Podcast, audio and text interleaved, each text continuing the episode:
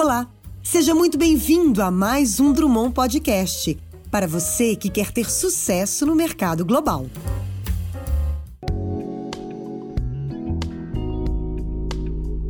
Bom dia, pessoal! Meu nome é Mônica Eisenberg, sou consultora internacional na Drummond Advisors em Nova York, onde moro há quase 30 anos. Sou advogada de formação com experiência em desenvolvimento de negócios e fundraising. Muito obrigada por assistirem ao Elas no Mundo podcast, nossa nova série focada em trazer experiências pessoais no processo de imigração ou internacionalização de seu negócio para os Estados Unidos, sempre sob o prisma feminino. O nosso bate-papo hoje vai ser com a Fernanda Paroneto, empreendedora brasileira com quem eu tive o prazer de conhecer na Brazil America Chamber of Commerce, aqui em Nova York, onde ela participa comigo como uma membro do Comitê de Desenvolvimento e Marketing. A Fê, como ela gosta de ser chamada, lançou o Just Real Moms, uma startup de tecnologia no mercado materno-infantil que visa oferecer soluções inovadoras para novas mães e pais no Brasil. Mas antes disso, ela veio morar em Nova York, onde também abriu duas empresas. Hoje vamos falar sobre a journey ou o caminho que a Fê teve que percorrer para realizar o seu sonho de morar em Nova York. E o processo de empreender na Big Apple como mulher e estrangeira. Fê, é um prazer contar com a sua participação no Elas no Mundo. Seja muito bem-vinda. Para quem não te conhece, eu vou começar com uma pergunta básica, assim. Qual foi a, ou qual era a sua experiência profissional antes uh, de Nova York? Mônica, bom dia, né? Obrigada pelo convite. Fiquei super feliz de poder compartilhar um pouco da minha jornada aqui com vocês. Bom, é, a minha experiência profissional antes de Nova York, eu não tive uma carreira nunca muito linear, né? Eu me formei em administração de empresas, trabalhei quase um ano e meio é, em importação exportação, vi que realmente não era o que eu queria. É, não gostava, fui para uma trading de alimentos, e aí, quando realmente eu falo que minha carreira começou, foi quando eu entrei na Kimberly Clark. Eu, eu, eu fui para trabalhar com marketing, né, no departamento de marketing de produto. É, fiquei lá três anos. Então, depois do, é, da Kimberly, três anos, eu fui na Vogue, apareceu uma, uma, uma oportunidade para ir é, para a revista Vogue, como produtora executiva na época, ainda era carta editorial, não era Globo Condenaste, né? É, Fiquei lá três anos, eu brinco que eu caí meio que de balão lá, porque minha ideia na época de Vogue era muito mais a parte de networking mesmo que eu ia fazer, de relacionamentos lá dentro, do que necessariamente trabalhar com moda, que nunca foi muito uma paixão minha, mas eu tava vendo muito mais pela parte de networking que eu faria dentro da empresa. Fiquei lá três anos, depois de lá eu fui para uma empresa de Londres, é, que era um private members club que chama Quintessentially. Foi meu primeiro passo para dentro de sentir um pouco é, o que, que é empreender, né? Porque por mais que eu não fosse dona da empresa, eu estava liderando a startup no Brasil. É, fiquei lá dois anos, foi muito legal, é, enfim, foi muito interessante, até por questão de quebra de cultura. Eles tinham um modelo de negócio que não era muito culturalmente conhecido ou aceito aqui no Brasil, então foi super interessante. De novo, muito focada em relacionamento. A gente, eu estava muito responsável pela parte de novos associados, mas todas as parcerias é, e, e eventos que a gente faria também da empresa. Depois disso, eu fui contratada pelo Iguatemi para trabalhar na área de mix e varejo com a Erika Gereissati, que eu sempre falei que era o meu sonho trabalhar lá no Iguatemi antes de ir para Nova York. Nova York estava sempre no, meu, no back of my head, né? Lá, lá, lá no cantinho. Mas é, eu sempre brinquei que eu precisaria antes passar pelo Iguatemi antes de ir para fora. Que eu já tinha sido convidada para trabalhar no Iguatemi antes de ter sido efetivamente contratada na época que eu fui. É, e aí fui para o Iguatemi, trabalhei na área de mix e varejo é, durante três anos. A área de mix, é, a gente brinca que é a cerejinha do bolo do Iguatemi, que é onde tem todo é, é, a receita do porquê que o Iguatemi é tão bem sucedido, né, como empresa. É, e, e, é toda a parte estratégica também da empresa, né? Para captação de novos lojistas, desenvolvimento de lojistas, entendimento do público-alvo. Fiquei lá três anos e depois disso, que eu estava lá já há uns três anos, eu fiz uma proposta para o Iguatemi na época para eles me expatriarem. Faria sentido pela área que eu estava trabalhando ter um braço em Nova York. Obviamente a questão de dólar era diferente, é, eles precisariam aprovar por um comitê grande a questão de expatriar uma pessoa. Mas eu, eu vou contar essa história um pouco mais, né, um pouco depois, mas depois de Guatemi foi quando eu realmente decidi e optei por Nova York. Então minha carreira não foi assim, sou dentista, sou advogada. Eu pinguei em mercados muito diferentes que na hora que você tá nessa jornada, você acha que tá tudo errado. Quando você tá 10 anos para frente, você fala, nossa, tudo se encaixou. Então, tudo se encaixou. Ai, que interessante. Eu, eu posso é, relate, como diz aqui, muito pela sua experiência, porque eu também sou advogada de formação e passei por vários é, tipos de trabalhos diferentes. Eu acho que e, e, e, e, o que você falou aqui no final das contas, olhando para trás em retrospectiva, né, faz todo sentido. Faz porque todo na sentido. verdade você vai agregando, né, essas experiências que você adquire. É interessante que você mencionou que você, ou seja, eu acho que a parte a carreira internacional já estava na sua cabeça, mesmo antes, né? De, porque você trabalhou para uma empresa em Londres, né? Então a minha pergunta Sim. é por que Nova York? Porque você também poderia ter ido para Londres, digamos assim, já que, né, pela sua experiência, enfim. Sem dúvida. Como, como foi esse processo de decisão e, e por que Nova York? Então, na verdade, na verdade, assim, eu estudei em escola americana em São Paulo, né? Então, a gente, em escola americana, eu entrei, assim, eu, desde o um e meio, quando eu entrei numa escolinha do um e meio aos três, já era escola americana. Com três anos, anos eu entrei e me formei com 18. Então, eu sempre estive né, em escola internacional. É, então é muito comum a gente ter amigos que vão morar fora, ou, e obviamente a gente conhece muitos estrangeiros que são filhos de expatriados que vêm para a cidade, passam um tempo né, aqui em São Paulo, depois vão embora. Então eu já tinha um pouco essa questão de tipo, morar fora, porque era muito comum dentro da escola que eu tava. É, porque, e eu tenho passaporte italiano, então Europa era super uma opção para mim na época, né? Eu, na verdade, se não fosse é, é, Nova York, era capaz eu ir para França, porque eu adoro é, a cultura francesa, eu falo francês. É, mas eu acho que Nova York, assim, eu, eu, brinco que é uma coisa de vidas passadas, porque eu tenho alguma coisa com Nova York que eu não sei muito explicar o porquê Nova York, tá?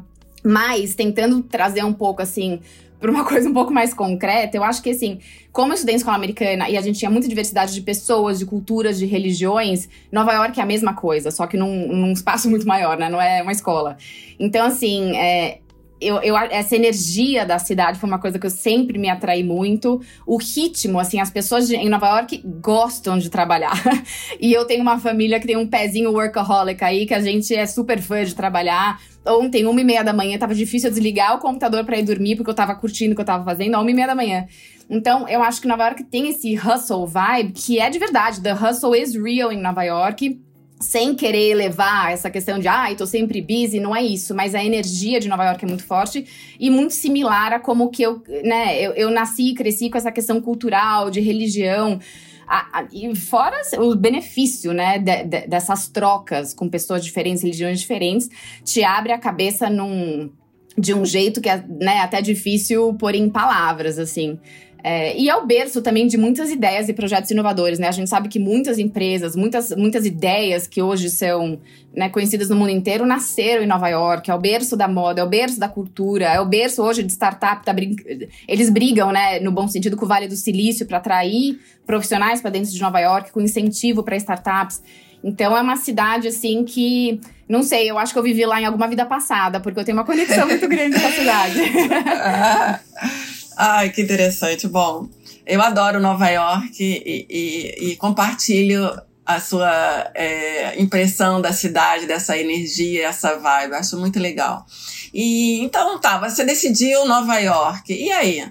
Para conseguir visto, porque todo mundo sabe que para você né, imigrar você precisa vir com um visto estudante, de trabalhador, ou você vem por algum tipo de relação que eu não sei, acaba se casando, I don't know.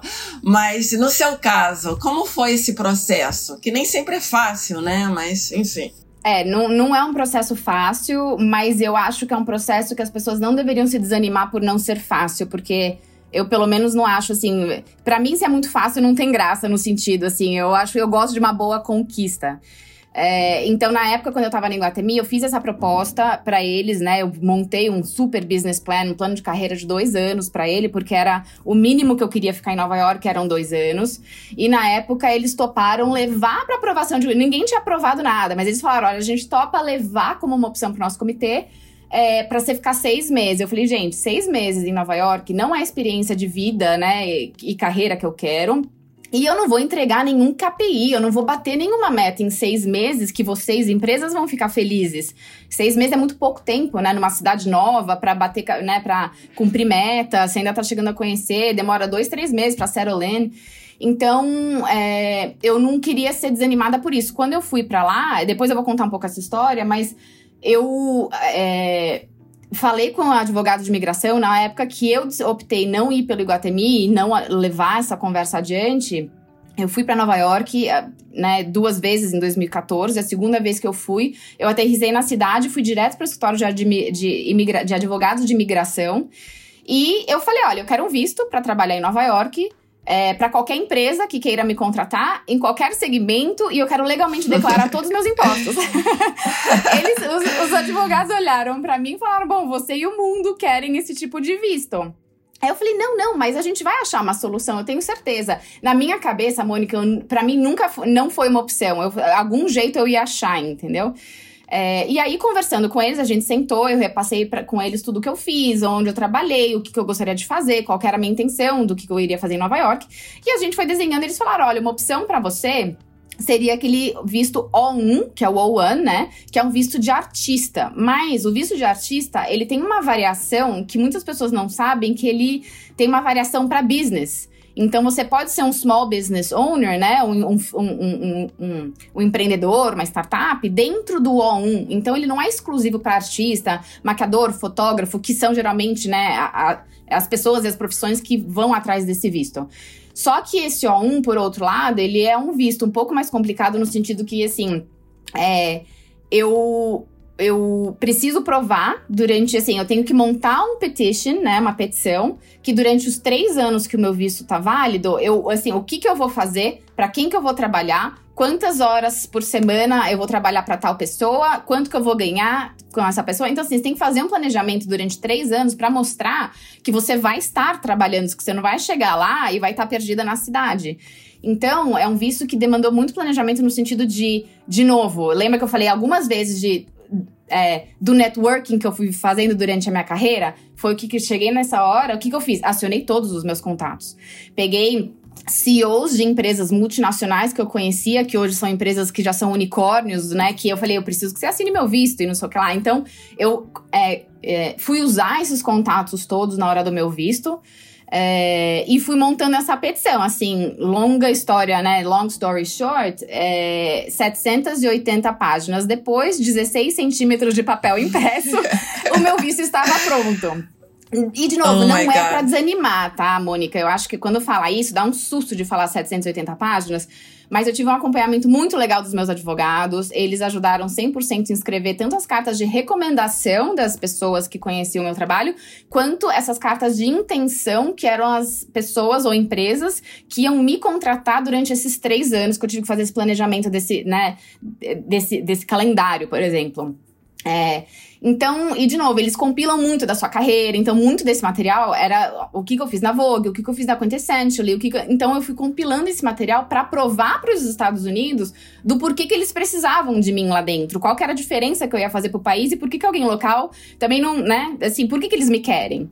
Então, é, é um visto com, é, longo, eu comecei ele, na verdade, em setembro, final, metade de setembro de 2014. É, no final do ano eu tive um problema de saúde, então eu parei durante uns 50 dias. Janeiro eu voltei. Fevereiro eu entreguei a petição antes do carnaval, né? E aí minha advogada falou: olha, é um visto que demora geralmente é, uns, uns 30, 60 dias para ter uma aprovação. Mônica, eu saí pro carnaval, é, quinta-feira de cinzas, é, depois da quarta-feira de cinzas, né? Quinta-feira, pós-carnaval, o meu visto foi aprovado em 10 dias. Eu falei, olha, Incrível. eu acho que eles viram aquele petição de 780 páginas e falaram, a gente não vai ler isso. né? Brincadeira da parte, assim, mas foi muito, foi muito, foi muito trabalho, mas eu não tive obstáculos. A não ser problema de saúde que eu tive, que eu tive que parar um tempo. Mas assim, é, eu, é, por isso que eu falo, não desanime sabe? Uhum, Porque é o, uhum. é o desânimo que vai acabar fazendo você chegar em lugar nenhum. Não, e com certeza você estava determinada a ir para Nova York, não matter Sem what. Dúvida. Então você encontrou a maneira e, e fez o que era necessário fazer.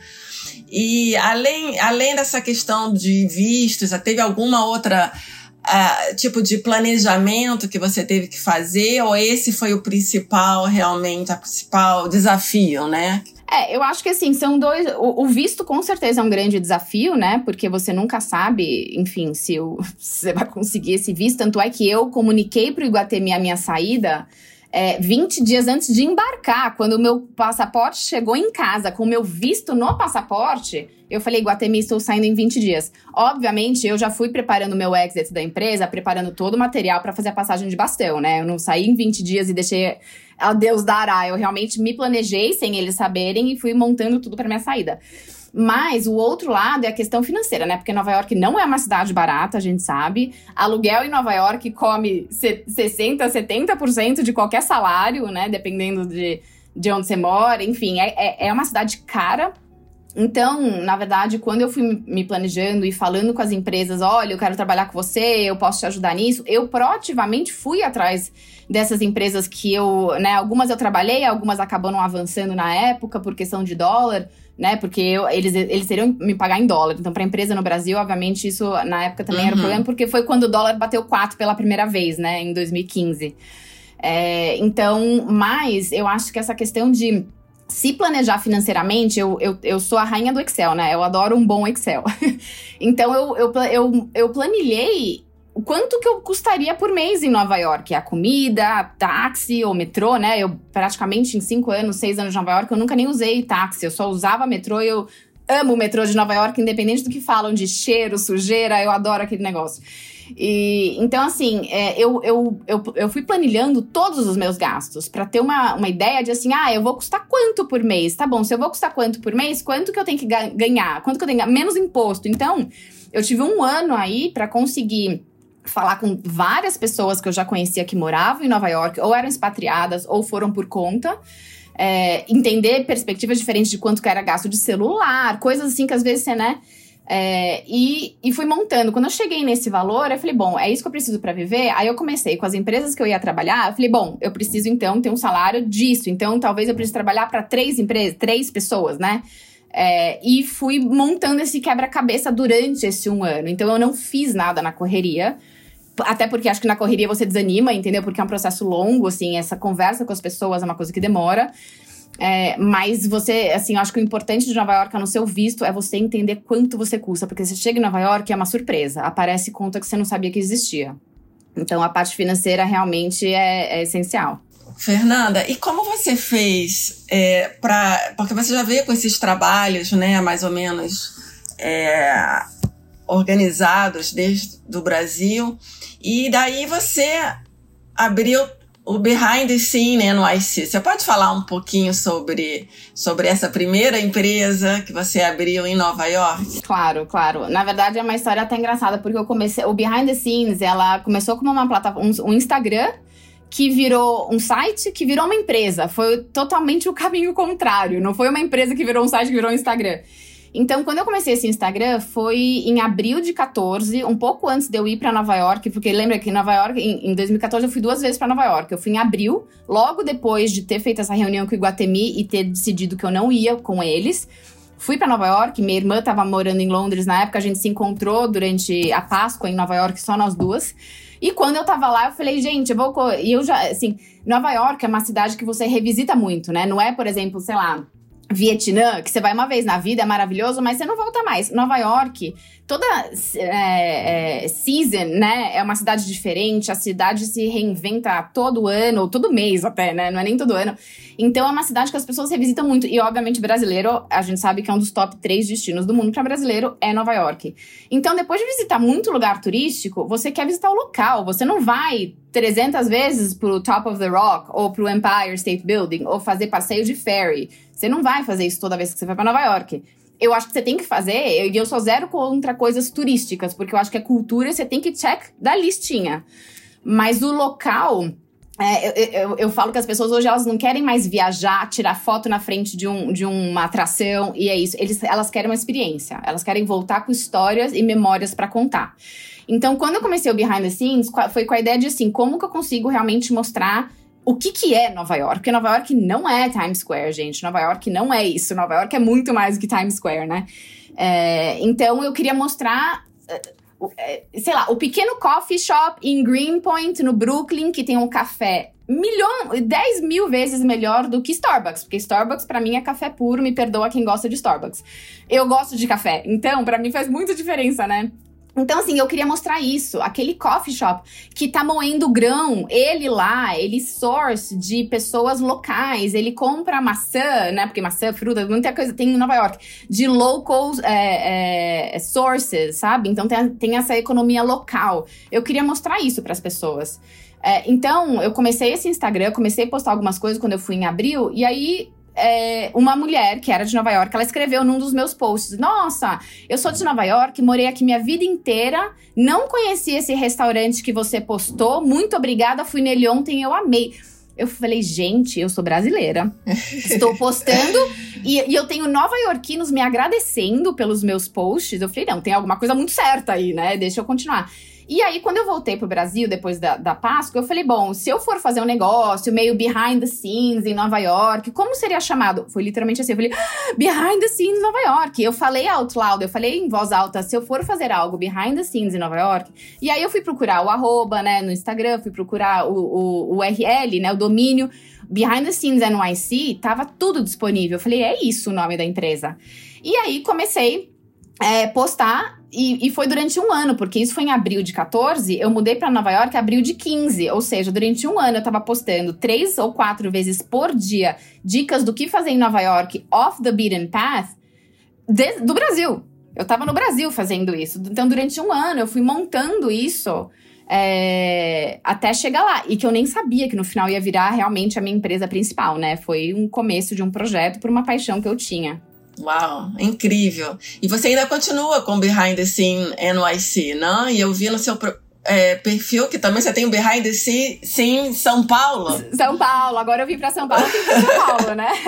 é, tem que ter São Paulo. Quando eu for para São Paulo, eu já sei aonde que eu tenho que olhar, ótimo. E a Black Tree, o Black Tree, eu acho que é Black Tree, né? Essa outra empresa. O que que é, o que que uh, o, que, que, o que, que faz, enfim. Que empresa é essa? Essa não. Então, a Black 3, na verdade, eu abri com uma sócia, tá? Ela é uma agência de, de audiovisual, então tudo que é produção de audiovisual, seja vídeo, seja foto, para empresa. Então, assim, a gente trabalha hoje com empresas desde grandes multinacionais até moda. Eu não sei se eu posso falar marcas aqui, mas assim, a gente trabalha desde escritório de advocacia é, ou reuniões corporativas que precisam de audiovisual para captação de alguma palestra, alguma coisa, quanto para a parte, por exemplo, de social media e, e fashion films para moda. É, a gente já produziu séries de, de um dos maiores youtubers do Brasil, quando ele fez um stand-up dele pelo, pela Europa e depois ele foi para os Estados Unidos. A gente produziu os Estados Unidos para ele, né? Que não foi só Nova York, foi Nova York, LA, Miami.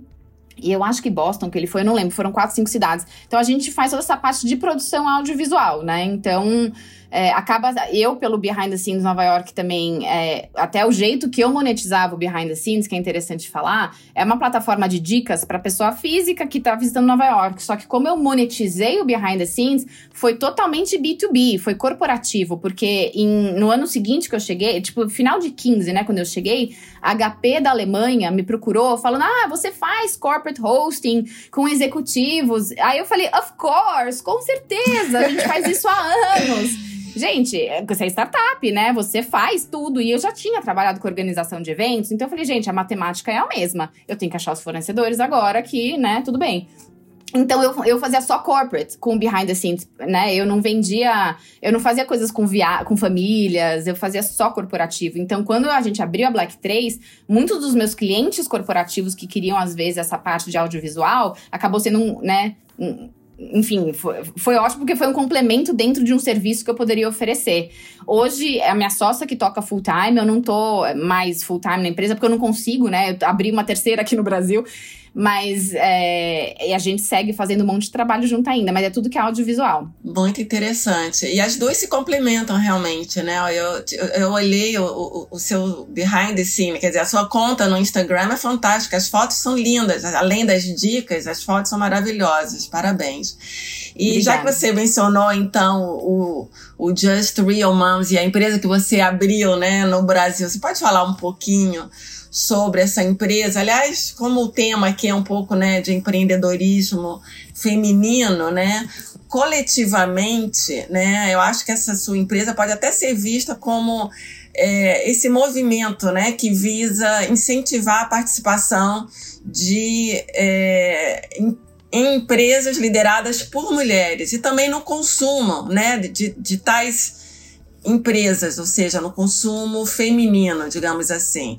É, quais são os valores por trás, ou behind, agora fiquei com behind assim. Quais são os valores por trás da, da do Just Real Moms, da onde surgiu a ideia e o que que, o que que você faz exatamente com esse com essa nova empresa startup? Tá. Bom, eu vou dar então um passo para trás. Assim, no ano passado, quando, quando chegou a pandemia em março, é, obviamente, todas as indústrias e turismo foram super afetadas, né? Eu acho que virando a noite, todos os clientes corporativos que eu tinha, eu acordei num belo dia, no começo de março, com 300 e-mails na minha caixa de entrada, falando: Fernanda, vamos pausar o projeto, a gente precisa pôr on hold, a gente não sabe o que vai acontecer, a gente não pode mais viajar, a empresa cancelou todas as viagens.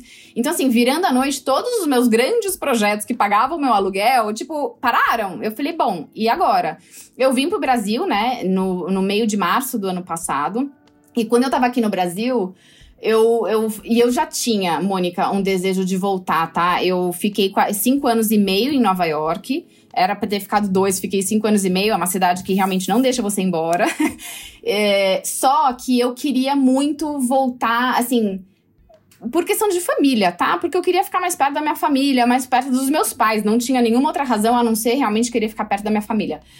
E só que como é que você volta de Nova York com uma empresa que tá dando certo pro Brasil, né? Então, assim, era um, é, é, era um passo difícil de eu dar. Quando a pandemia chegou, foi meio que aquele aquele tapinha no bumbum, né, no bom sentido, tipo assim, vai, vai, vai, sabe? Então, quando eu vim pra cá, eu falei, bom, se eu for me mudar pra, é, enfim, pro Brasil, eu, eu, fui vendo, assim, o mercado e não tinha nenhuma empresa que eu tinha vontade de trabalhar. Eu falei, bom, Houston, we have a problem, né? Porque se eu não quero trabalhar para ninguém, eu vou ter que abrir alguma coisa.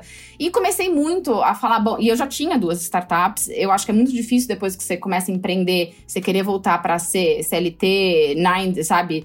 9 to 5, assim, você não consegue mais esse ritmo. Você trabalha muito mais, mas você não quer mais ter aquela, enfim, a estrutura corporativa.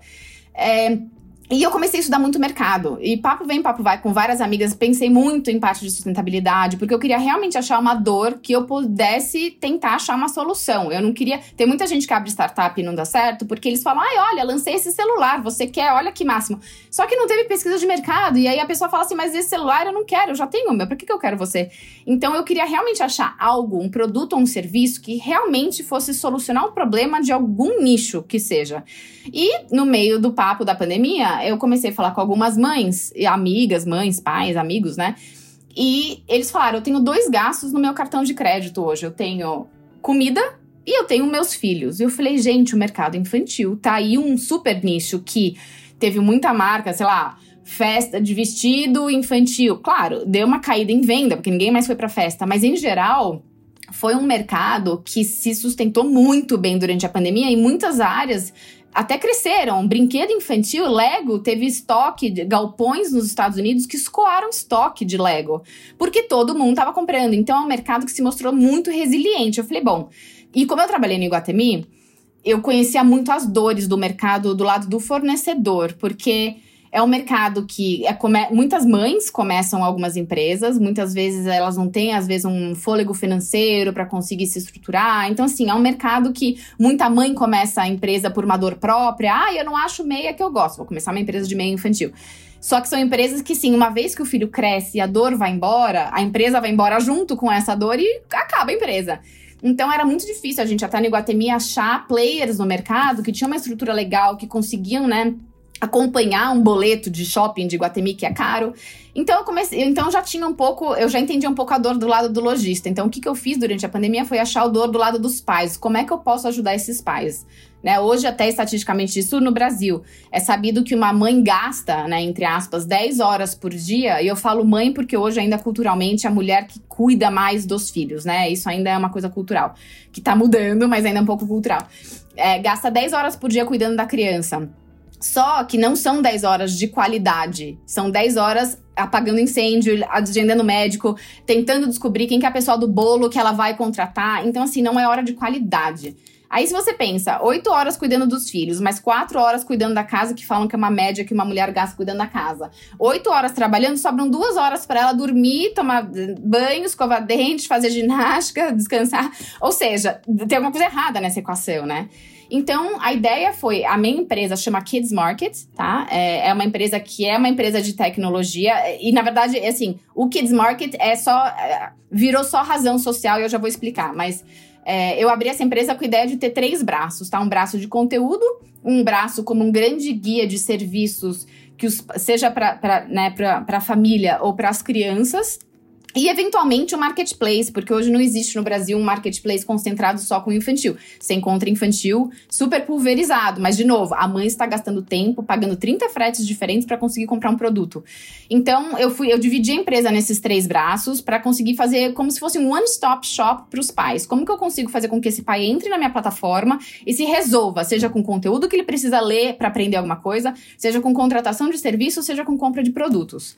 E aí, no meio do caminho, é, eu entrei em contato com algumas marcas de, de é, é, sites, né, de, de conteúdo infantil para tentar fazer parceria. Falei, olha, e, e, com pessoas que eu já conhecia. De novo, volta o networking, que eu tô reforçando aqui o tempo inteiro a importância do networking, né? Fundamental. Fundamental. Uhum. A gente se conheceu na Câmara de Comércio, né? Brasil Exato. e US. Network. Here you go. Networking, é, com certeza, com certeza. Sei. Então, assim, Bom. aí eu entrei em contato com uma da, com várias, né, sites, tudo, e uma das do, um dos sites, o Just Real Moms, eu conhecia uma das duas fundadoras. Ela trabalhou comigo na Kimberly Clark há mil anos atrás, de novo, networking.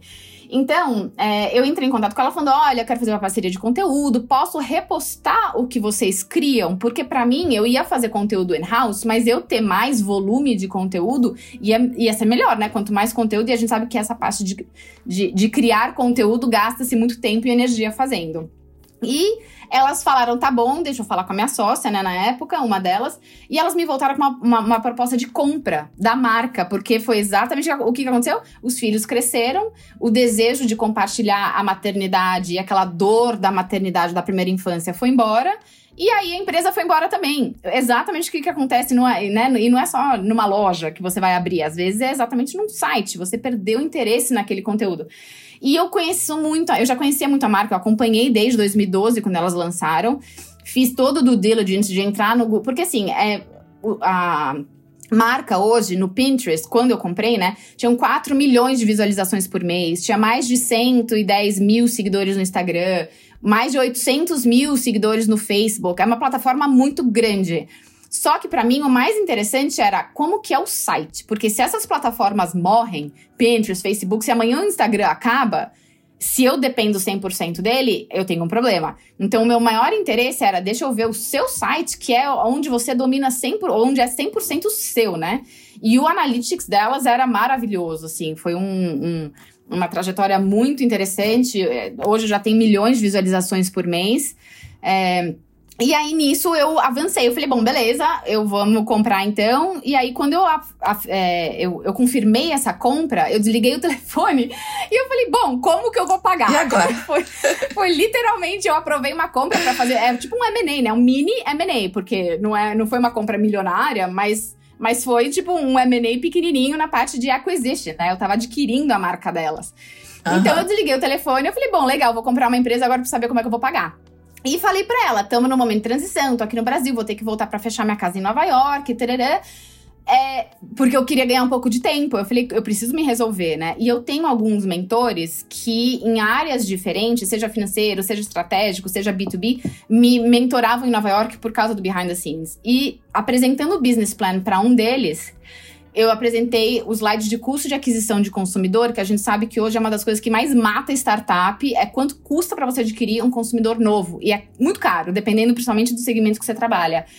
É, e eu falei, para eu resolver isso, é, e, e, não começar também uma marca, o Kids Market, do zero, que tem autoridade zero nesse mercado infantil, que depende muito de autoridade, porque mães querem algo que elas podem confiar. Eu falei, Just Real Moms era uma marca que tinha. A gente fez pesquisa de mercado com 120 mulheres, uma pesquisa de uma hora, foi super intenso, mas era top of mind, apareceu como autoridade, já trabalhou com grandes marcas multinacionais, então a compra da marca, me, me, no dia zero, quando eu assumi, eu já falava com milhões de mães do dia zero. Então, eu fui, né, reestruturando a marca do jeito que eu via ela, é, que eu queria que ela fosse. Mas, enfim.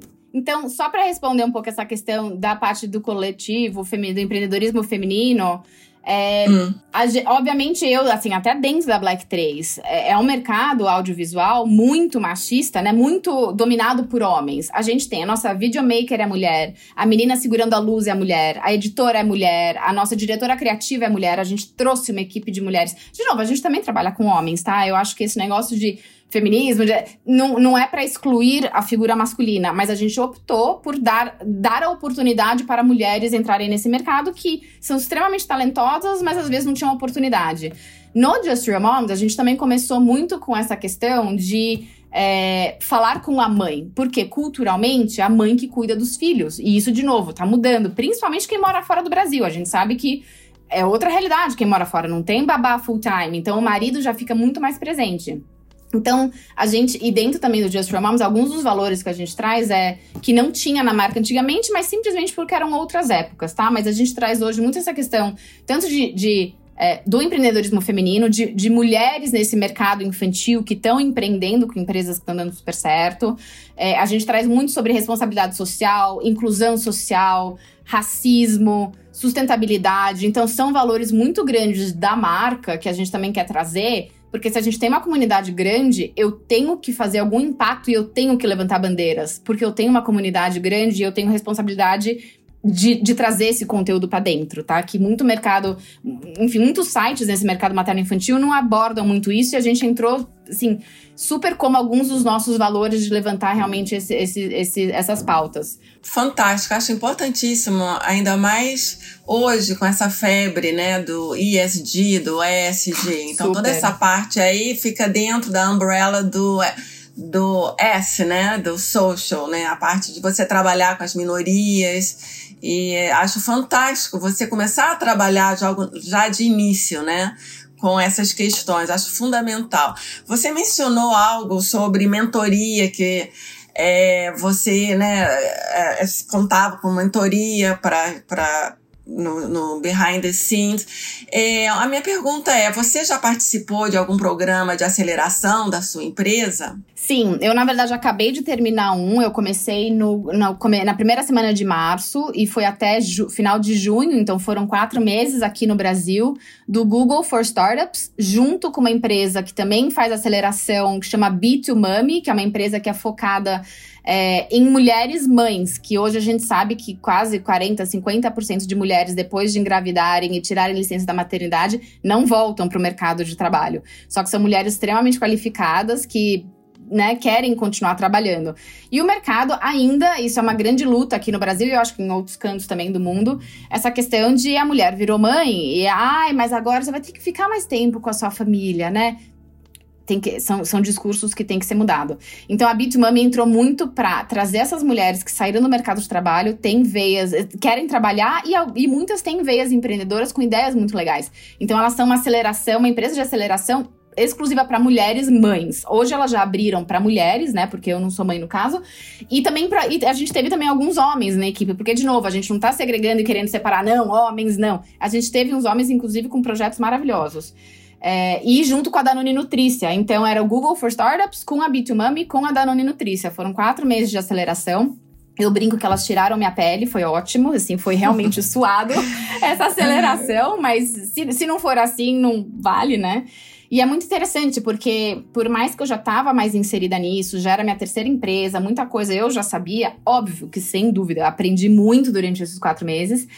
É, elas mostram todo, todos os braços de uma startup, desde o jurídico até a parte de LGPD, que hoje aqui no Brasil também já começou, né, 100%, é, quanto à parte de marketing, a parte de aquisição de consumidor, a parte de validação de produto. Então, a gente passa por todas essas etapas com mentorias com milhões de pessoas diferentes. É, muitas, inclusive do Google, da Danone e outras que trazem do mercado de pessoas que são, assim, ou, ou líderes nas suas empresas, né? É, ou até de outras aceleradoras que então elas, elas trazem um mix aí muito interessante. E de novo, o mais importante para mim na aceleração, obviamente a parte estrutural, de entender, é muito legal essa parte teórica, mas de novo, Mônica, networking. As pessoas que eu conheci nessa aceleração, assim, são as pessoas top do mercado de startup do Brasil. Hoje basta um telefonema para eu falar: "Oi, fulano, tudo bem? Preciso de uma ajuda, encalhei num problema. Me ajuda no seu lá?" E aí eu vi, virou um leque de mentores muito interessante. Então, para mim, a aceleração do momento zero era isso. Quem que eu vou conhecer? Quem mais que eu vou colocar na minha agendinha preta, né? Tipo, secreta. É, então, foi assim, o meu objetivo principal foi esse. E óbvio que a aceleração como um todo me ajudou muito hoje, porque a empresa está expandindo, a gente está lançando o nosso MVP, que é Minimal Viable Product, né? De, de um pedaço da plataforma nova, que é um guia de fornecedores, num formato que ainda não tem no Brasil. É, e eu tive muita ajuda deles para estruturar isso, entender, validar o mercado, entender precificação. Então, eu, eu sou bem. Eu já terminei agora em junho já tô querendo entrar outra agora em agosto para fazer mais seis meses. Muito interessante, que oportunidade incrível, né? Maravilhoso. Super legal. E, e, então, voltando ao tema de Nova York, a sua experiência aqui, o que você pôde né, trazer da sua experiência, valeu a pena?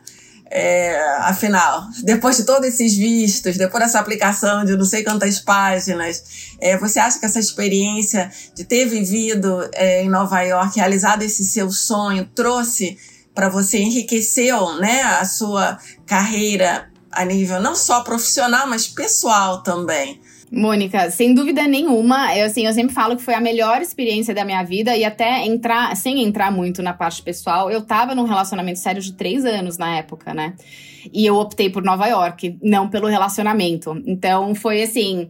Foi, foi uma coisa que eu precisava fazer, era uma experiência que eu precisava viver.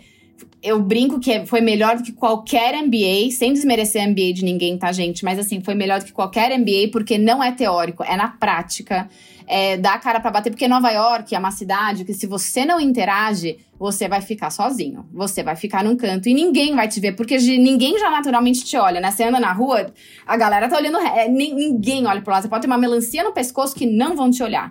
Então, é uma cidade que você tem que ser proativa é, você tem que né, se jogar, você tem que ir atrás. Eu, de repente, eu me via no meio de um evento dentro do escritório do Google em Nova York. Outro dia, de repente, eu me via, eu tava com vocês na câmera. Então, assim, eu, eu ia me enfiando nos lugares com a cara e com a coragem, porque o não eu já tenho, né? Eu tô atrás do meu sim.